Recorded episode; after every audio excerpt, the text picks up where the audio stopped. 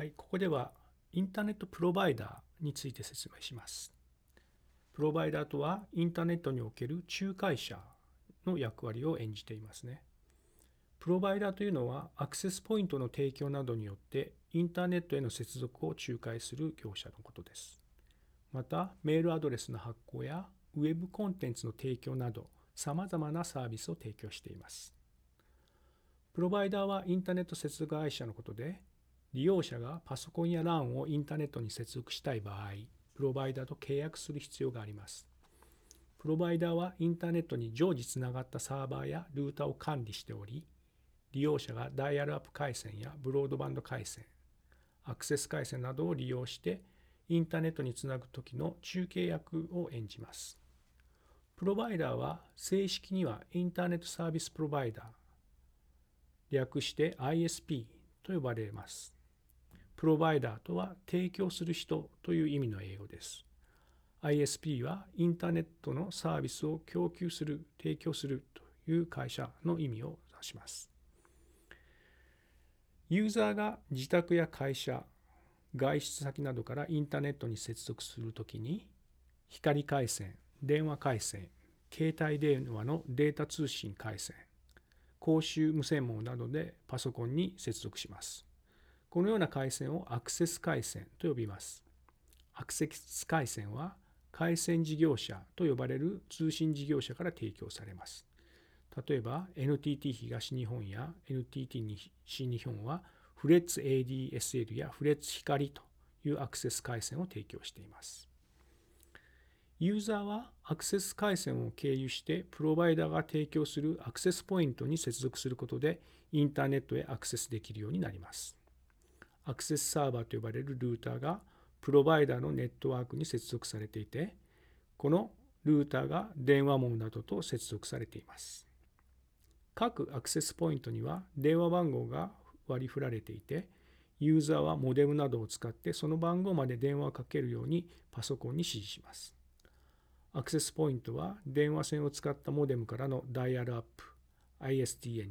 モバイル用などがあります。光回線や ADSL の場合は最寄りの NTT 局社がアクセスポイントになります。そこから契約したプロバイダのアクセスサービスまで接続されます。現在では多くの場合、Wi-Fi のルーターがアクセスポイントの末端にあり、ユーザーは Wi-Fi を利用してインターネットサービスプロバイダーのサービスを受けるというのが一般的な形になっています。今見てきたように、プロバイダーからはこのアクセスポイントが提供されます。ダイヤルアップの場合は電話番号が指定され、ユーザー名とパスワードを使ってアクセスします。光回線や ADSL では PPP と呼ばれる接続方式を取る場合もあります。その後、プロバイダーから提供されたユーザー ID とパスワードを入力することで、プロバイダーまでの回線が確立するします。アクセスポイント以外にも、プロバイダーからメールアドレス、ウェブサイト開設に必要なユーザー ID、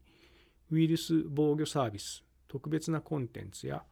ウェブ情報などの特別なコンテンツですね。こういうものが提供される場合があり、多くの場合無料で提供されます。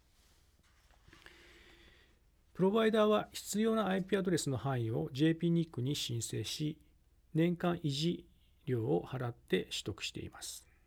ダイヤルアップユーザーはアクセスポイントに接続している時だけ DHCP を利用して IP アドレスを貸し出してもらっています。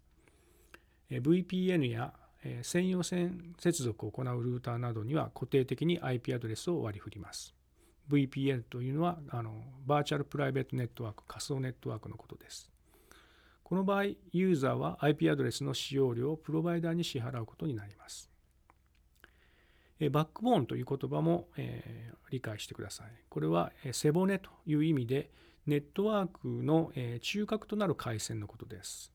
非常に大量の情報がやり取りされるプロバイダー間での通信のネットワークの部分のことをバックボーンと呼びます。プロバイダー間では IX、インターネットエクスチェンジの部分ですけども、これを、えアルファベットで IX と略しますが、このような接続点を、介在してバックボーン回線が構築されています。IX に接続して海外のプロバイダーとも接続されている大規模な ISP のことを一次プロバイダーというふうに呼びます。一次プロバイダーは多くのアクセスポイントを持ち、大企業や個人の利用者に多くのサービスを提供しています。一次プロバイダーから回線を借りて企業や個人にインターネットアクセスする ISP を二次プロバイダーというふうに呼びます。また、2次プロバイダーの配下に3次プロバイダーが地域限定の個人向けサービスなどを行っている場合もあります。